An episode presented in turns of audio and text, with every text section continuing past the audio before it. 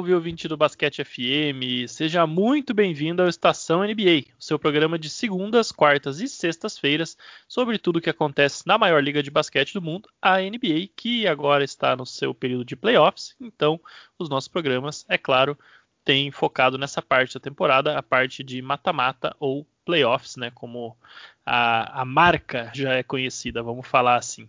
Né? Então, a gente teve aí um final de semana bastante agitado. Já conhecemos, inclusive, o primeiro finalista de conferência da NBA, numa varrida aí, quem sabe até um pouco surpreendente. Então, é, vamos em frente, que aqui nessa que é a edição de número 56 do nosso programa, a gente tem muita coisa para falar. Certo, meu caro Rodrigo Barbosa, que me acompanha nessa, nessa noite, tarde, dia, o que quer que seja aí, que os nossos ouvintes estejam ouvindo esse programa. O Rodrigo, que é o Evan Messi brasileiro. Tudo bom, Rodrigo? Tudo bom, Roma? Queridos ouvintes, para quem não sabe, se não sabe, Evan Messi é simplesmente o Jorge Nicola dos insiders da NBA. Todo dia tem um humor diferente que geralmente ele não acerta nenhum. A gente pode até mais para frente fazer o, o placar, né, de que ele acertou e errou, com certeza vai dar o erro quase no máximo, mas enfim, é, tem muita coisa para falar. No último podcast que a gente gravou junto, a gente estava até cogitando talvez uma varrida do Brooklyn Nets, só que as lesões têm atrapalhado o time de, de, do Brooklyn, né? E, e a série já está empatada, a gente vai falar bastante disso. Tem o nosso poderoso Phoenix Suns, o famigerado Cele Suns, também já garantido na final de conferência. Tem muita coisa bacana para a gente falar. Os playoffs estão pegando fogo, está funilando cada vez mais e tá bacana. Exatamente, né? Para quem não conhece o Evan Messi, eu sugiro não conhecer e não caiam aí no, nos rumores clickbait tanto dele quanto de, de tantos outros aí que nessa época, né, fazem de tudo pelos cliques e por atenção e retweets e, e, tudo mais. Então tem aí boas fontes, né? A gente sempre cita aqui no Basquete FM, inclusive. É, não caiam né, nos, nos clickbaits. É tudo, tudo que eu peço para os nossos ouvintes.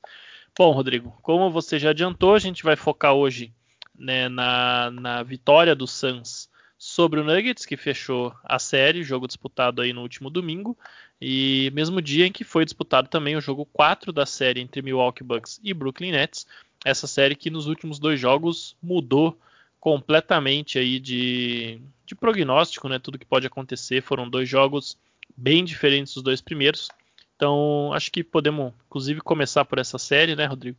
O Bucks venceu o Nets jogando em Milwaukee por 107 a 96.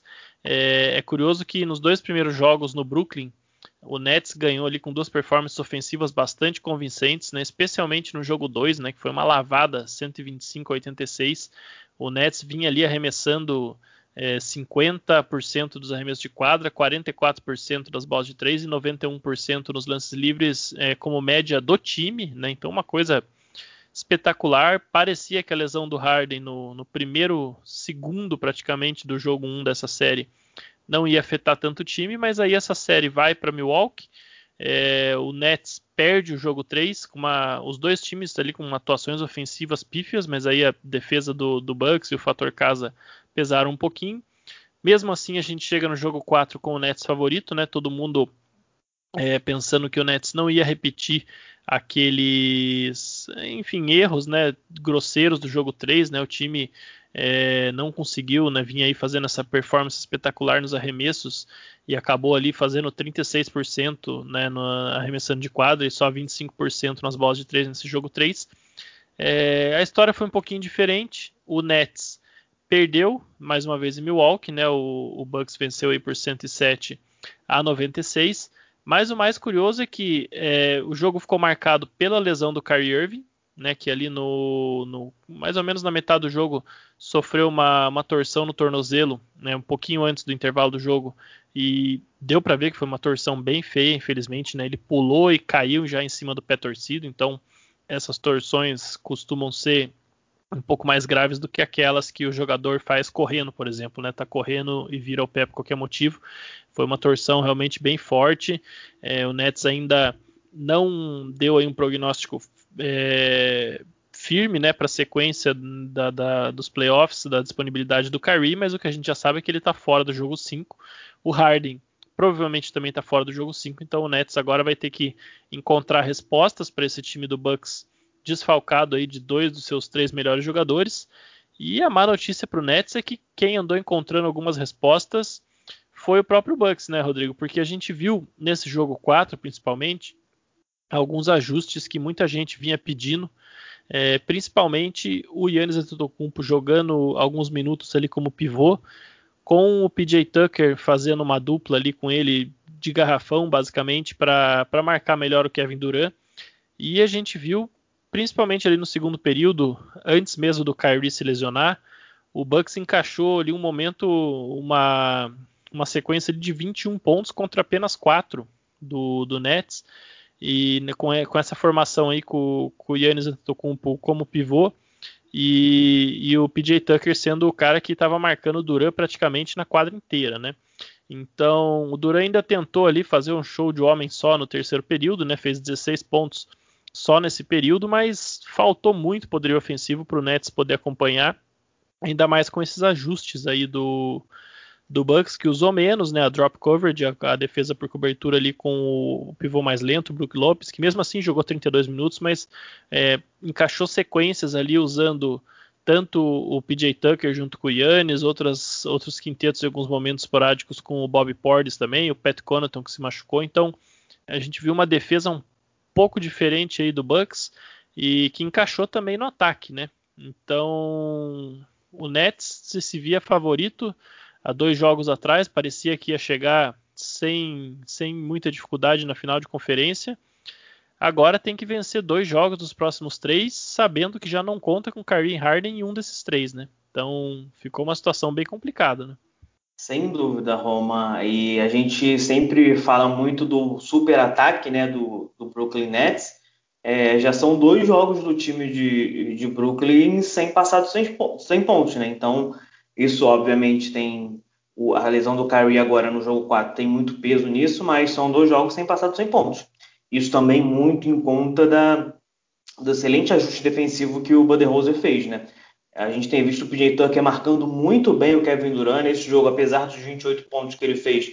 É, foram 9 de 25 né, nos field goals e 1 de 8 é, do perímetro. Então a gente está vendo uma marcação bem ajustada do, do Tucker no Durant, que agora é praticamente a principal peça ofensiva do time, né, sem o Kyrie e sem o Harden. E até falando, até comentando sobre o que você disse do Harden, ele já está vetado do jogo do jogo 5, é, foi confirmado agora há pouco. É, ele não vai para o jogo 5, então o o Nets vai sem dois dos seus três principais jogadores para esse jogo. E a gente tá, tem visto um Bucks numa crescente absurda, o time encaixou. O próprio PJ Tucker, que é, nos primeiros jogos ele, tá, ele, até estava defendendo bem, agora começou a contribuir mais é, ofensivamente, fez 13 pontos nesse jogo 4, é, 3 de 6 do perímetro, que era uma marca registrada dele em Houston, né? Sempre daquele cantinho ali da quadra ele era muito eficiente.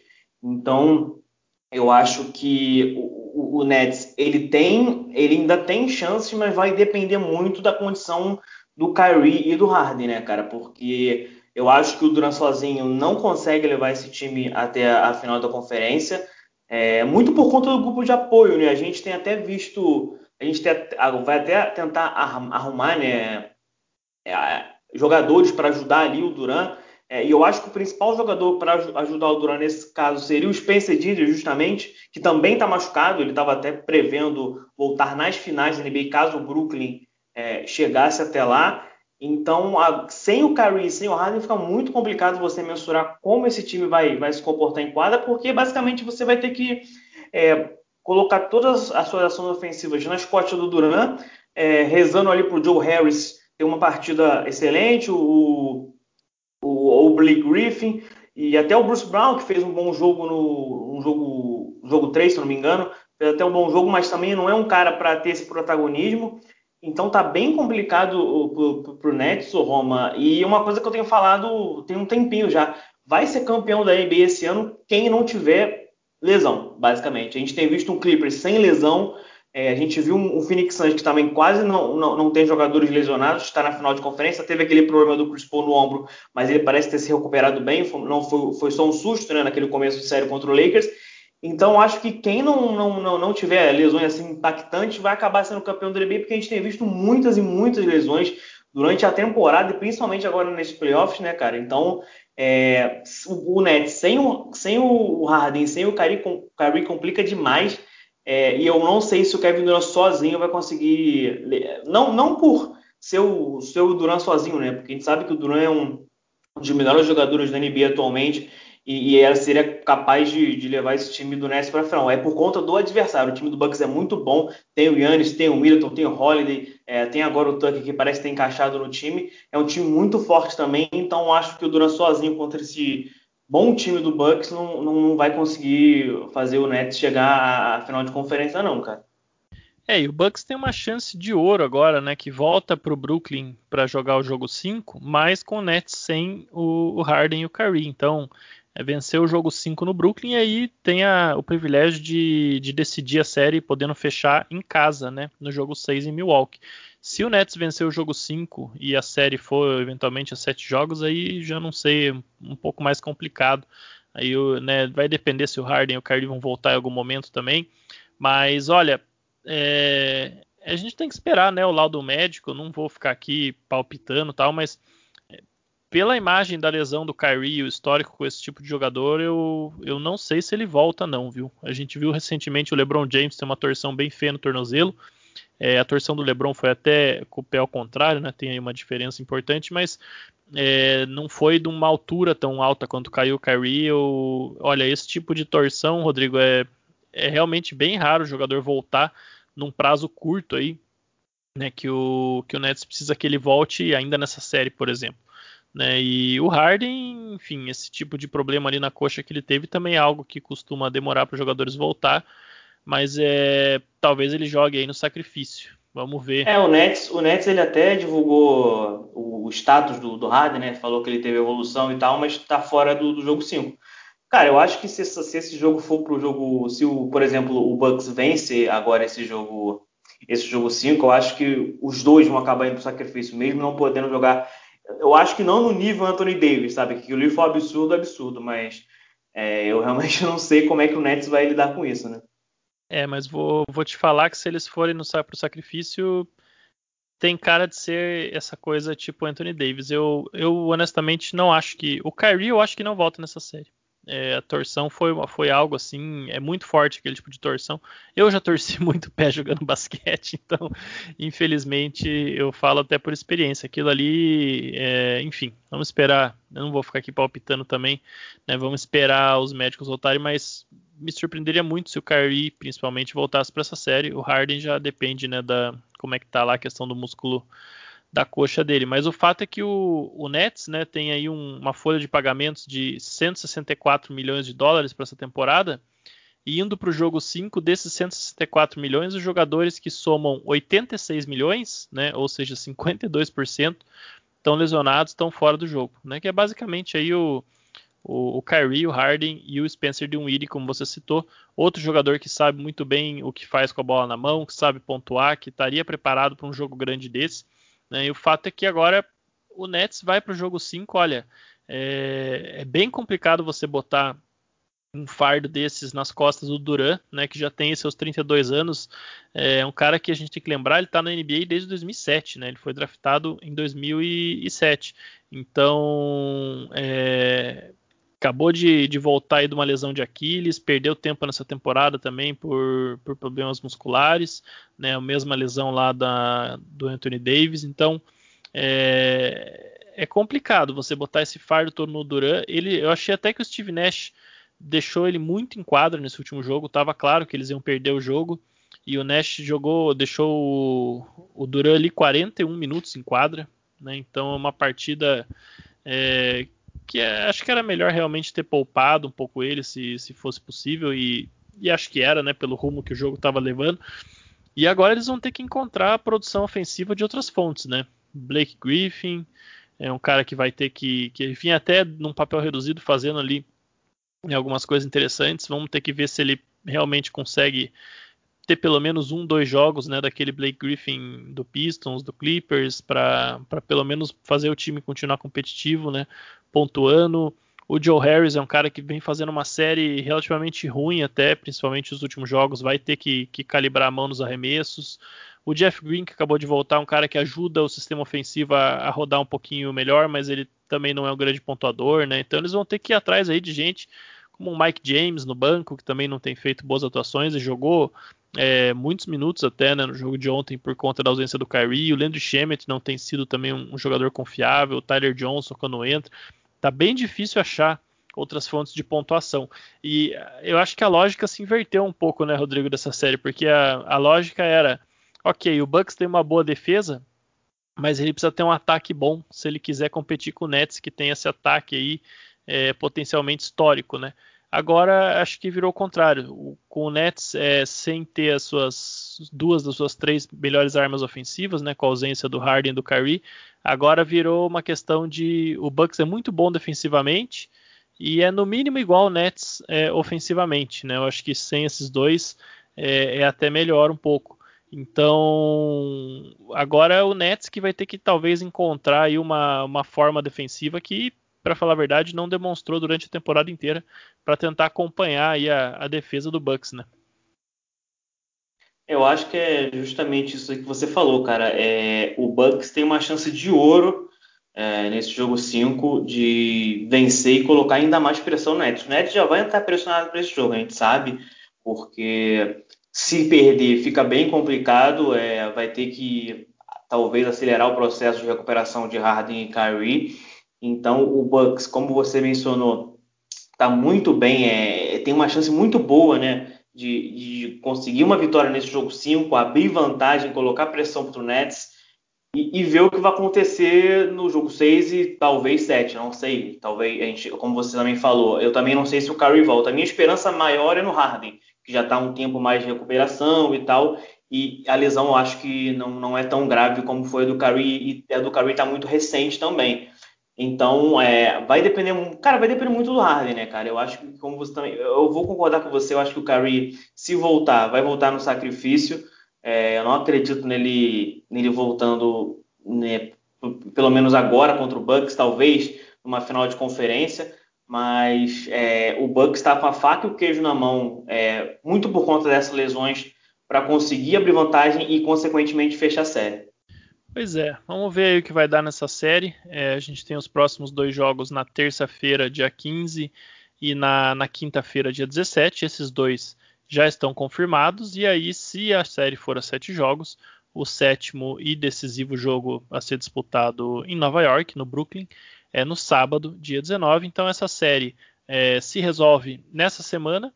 Né? A gente com certeza aqui no Estação NBA vai comentar os próximos dois jogos, né? nos programas de quarta e sexta-feira, e vamos ver se a coisa vai a sete jogos ou não. Mas é, infelizmente é mais uma série né, que a gente é, vai ter que, que, levar em consideração as lesões. Né? São tantas nesses playoffs da NBA já e durante a própria temporada que já está até é, a gente não tem como prever muita coisa mais, né? Tudo que a gente achava antes dos playoffs já, já mudou e em muitas séries por conta das lesões. Mas vamos ver o que acontece, vamos ver é, se o Bucks consegue, inclusive, manter a boa forma ofensiva e os ajustes que, que foi encontrando. E vamos ver se, se o, o Nets, por sua vez, consegue encontrar saídas ofensivas e defensivas que vai precisar encontrar né, na ausência aí do seu, seu poderoso trio ofensivo, que era o grande trunfo desse time nos playoffs. É, bom, nós temos também já, Rodrigo, o primeiro finalista de conferência da NBA, que é o Phoenix Suns. É, é, incrível que entrando no primeiro round, o Phoenix Suns não era nem favorito a vencer a sua primeira série contra os Los Angeles Lakers. Né? Então, todo mundo falou, tava com aquele discurso, né? Putz, que pena, né? Uma baita temporada legal do, do Chris Paul aí com o Suns, um time jovem chegando, mas pegaram ali justo o pior adversário para no primeiro round. Venceram a série. Teve aí a questão da lesão do Anthony Davis, né? O LeBron também não estava no seu melhor momento, mas o fato é que o Suns jogou muita bola, foi um, vencedor merecido além das lesões. E agora no segundo round o time varre um Denver Nuggets, também desfalcado por lesões, é verdade, né? Sem o Jamal Murray já desde ali mais ou menos um mês antes da temporada. O Nikola Jokic foi anunciado MVP da NBA na, durante essa série, então aí até entra uma curiosidade que é, desde a fusão entre a NBA e a ABA, né, que daí muitas estatísticas é, passam a tomar um, um, grau de importância maior, a liga se torna quem ela é hoje. Isso aconteceu em 1976. É, a gente tem quatro MVPs que foram varridos nos playoffs, que foram justamente o Kareem Abdul-Jabbar no primeiro ano lá com o Lakers em 1977, o Moses Malone em 1979, o Magic Johnson nas finais de, de 1989 para o Detroit Pistons e o Nikola Jokic, que foi varrido aí no segundo round pelo Phoenix Suns. Estou trazendo essa estatística aqui meramente por curiosidade, tá? Não estou aqui com isso querendo fazer nenhuma afirmação sobre o Jokic, sobre o Nuggets, até porque é bastante claro, acho, para todo mundo que é, era um time que chegou desfalcado para essa série, né? O Suns jogando é, um basquete muito melhor, inclusive jogou um basquete melhor do que o Nuggets durante a temporada regular, né? Não é à toa que ficou em segundo do Oeste. E a gente viu aí nessa, nesse jogo 4, Rodrigo, uma tentativa do, do Michael Malone, né? É importante dizer que é Michael Malone, porque outro dia, se eu não me engano, foi a Cassidy Hubbard lá da ESPN que foi chamar ele de Mike Malone, ele ficou bravo, disse que o nome dele é Michael, não é para chamar de Mike, então é...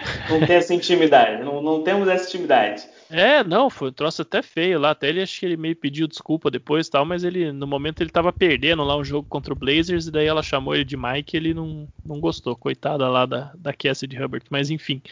É, é, ele fez alguns ajustes né, para esse jogo 4. Até então a, ele vinha começando ali com o Jokic, o Aaron Gordon, o Michael Porter Jr., o Austin Rivers e o Facundo Campazzo, né, o nosso hermano aí na NBA. E para esse jogo 4, ele introduziu o Will Barton e o Monte Morris nessa, nesse quinteto titular, nos lugares aí justamente do Austin Rivers e do Campazzo.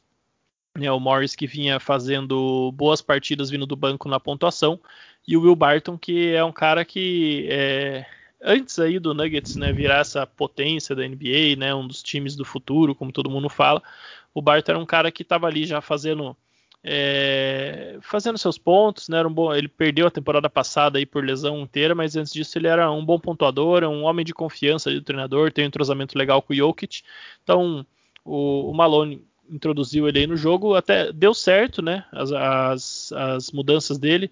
O Barton fez 25 pontos, fez uma boa partida. O Monte Morris fez 19, também fez uma boa partida. O Campazzo e o Austin River jogaram 20 minutos ali, mais ou menos, cada um vindo do banco. Mas é, o jogo acabou ficando marcado pela expulsão do Jokic, né, Rodrigo, no, durante o terceiro, final do terceiro período, ali na marca dos 3 minutos e 50, mais ou menos. Ele claramente frustrado ali com o rumo que a série estava tomando, já tinha percebido que ia ser varrido. É, ele, numa disputa de bola ali com o Cameron Payne, ele dá um tapão assim para tentar tirar a bola de cima para baixo e pega só na bola, é verdade, mas foi um movimento assim realmente bem desproporcional, uma força excessiva. Com isso, a arbitragem marcou uma falta flagrante 2. Teve muita polêmica aí sobre se seria uma flagrante 2 ou uma flagrante 1. É, eu acho assim, se a série tivesse 2 a 2 desculpa, 2 a 1 ou 2 a 2 mesmo, né, e não na iminência de virar um 4 a 0 eu duvido que eles teriam marcado uma flagrante 2, mas o fato é que existiu né, é, força ali ou infração suficiente para ser uma flagrante 2, então é, por mais que a gente saiba que, que a realidade seria outra se o cenário fosse outro, não dá para dizer que não era uma flagrante 2 também.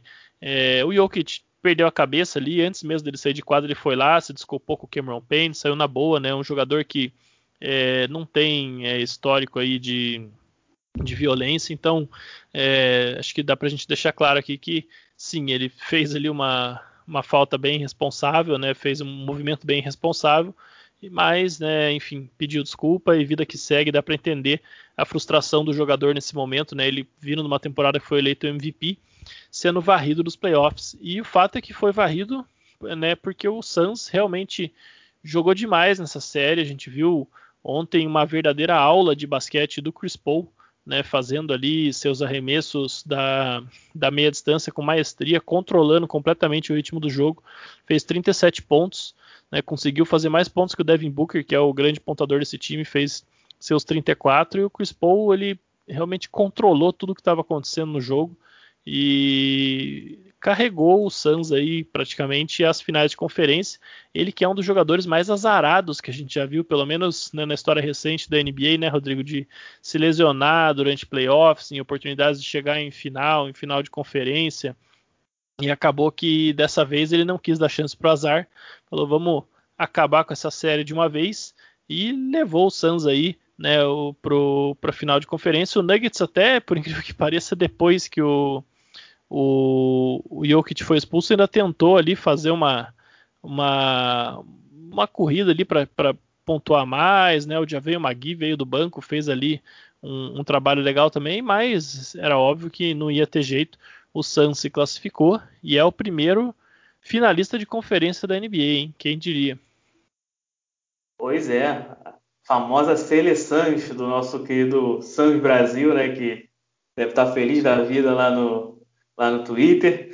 É, mas é, é aquilo, né, cara? Foi mais uma série decidida por lesões, né, cara? Porque a gente sabe que se o, o tivesse completo, é, essa, o, o Santos poderia ter ganho? Óbvio que poderia ter ganho, porque o time é muito bom, tá, tá bem encaixado, é bem treinado. Só que provavelmente não seria uma varrida, né, cara? É, o Jamal Murray faz muita falta. A gente viu o Will Barton voltando é, justamente nesse jogo, voltando muito bem. Era um cara que vinha muito bem do banco de reserva, né? É, então, é, mais, uma, mais uma vez, o, o adversário do Suns, né, assim como foi contra o Lakers, é, sofreu bastante com lesão. E, cara, eu tava olhando aqui, é, o Phoenix Suns, é, nesses playoffs, é, jogou 10 jogos e tá com 8, é, 8 vitórias e 2 derrotas. Então o time só perdeu pro Lakers até agora.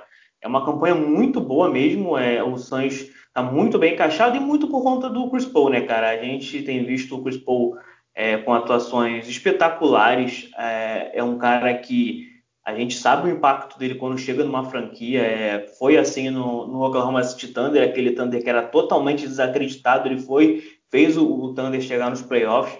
Mais uma vez ele faz isso agora no Phoenix Suns.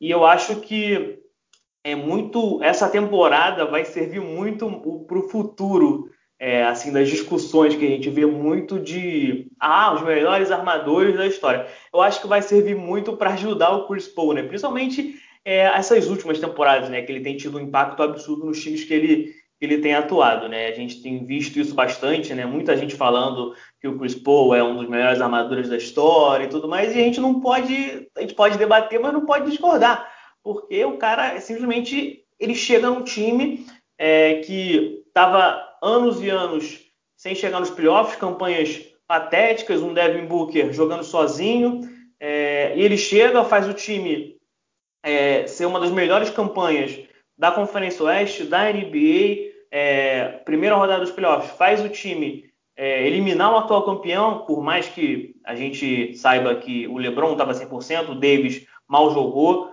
é, chega contra um Denver Nuggets que tinha o MVP da temporada, jogando absurdos, vai lá e varre esses Denver Nuggets. Então a gente tem que é, realmente reverenciar o que, o que tem feito o Chris Paul nos últimos anos. A gente agora só tem que rezar um Pai Nosso, uma Ave Maria, ele também, para não ter nenhum, nenhum problema de lesão nesse momento agora mais decisivo dele da carreira, talvez.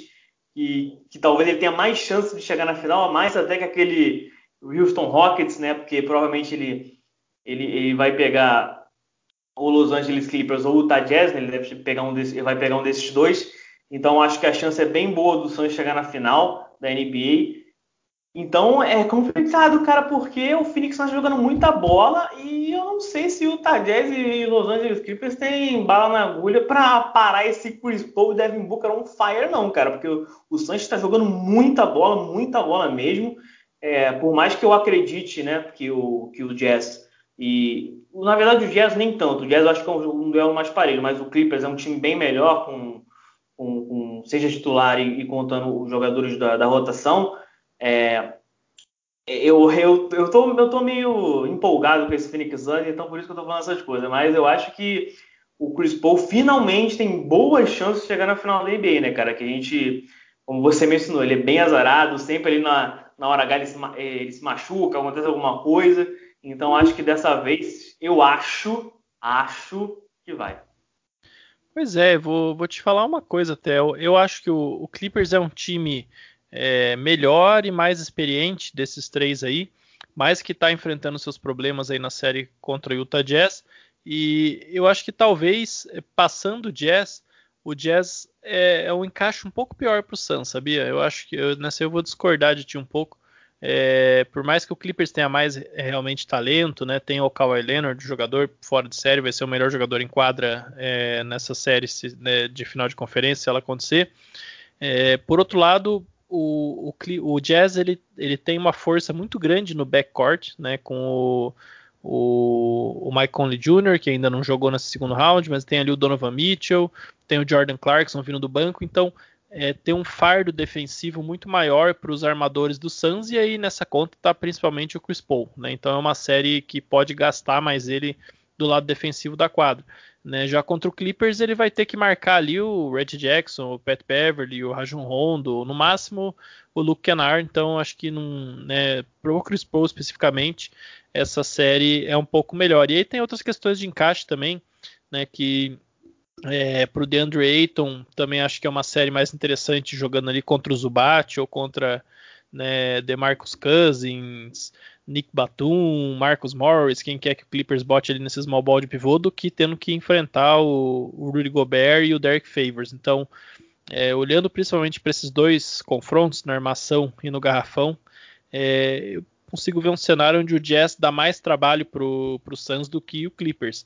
Mas o fato é que a essa altura do, dos playoffs do Oeste não tem mais favorito, né, Rodrigo? É, vamos ficar aqui chovendo molhado falar de lesão tal, analisar o que está realmente acontecendo dentro de quadra. E, e também não é, não vai ser por falta de merecimento, né? Afinal de contas, é, vamos dizer que chega aí o Jazz e o, e o Suns, os dois foram primeiro e segundo colocados durante a temporada regular. Né, foram times que fizeram campanhas é, muito acima da média. Né, o, o, próprio Clippers sempre foi um dos favoritos ao título. Então, enfim, se alguns times foram caindo aí pelo caminho, também não dá para dizer que, que, chegaram times aleatórios nessa final de conferência. Não é o caso.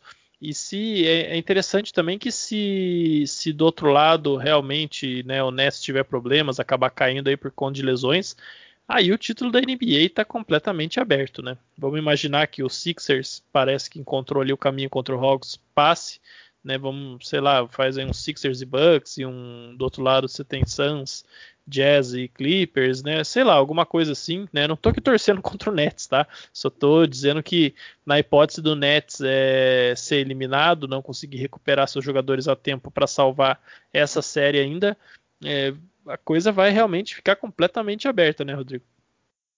É, cara, com certeza. E só passando por um, pouquinho pelo que você falou, eu também. Eu, eu, eu falei mais do, do, do, Clippers, eu concordo com você que o, que o, que o, o, o, o Jazz pode dar mais trabalho pro, pro Suns, mas eu tô me apegando muito a essa, essa questão de lesão, né, cara? O Clippers não teve nenhuma lesão até agora nos playoffs.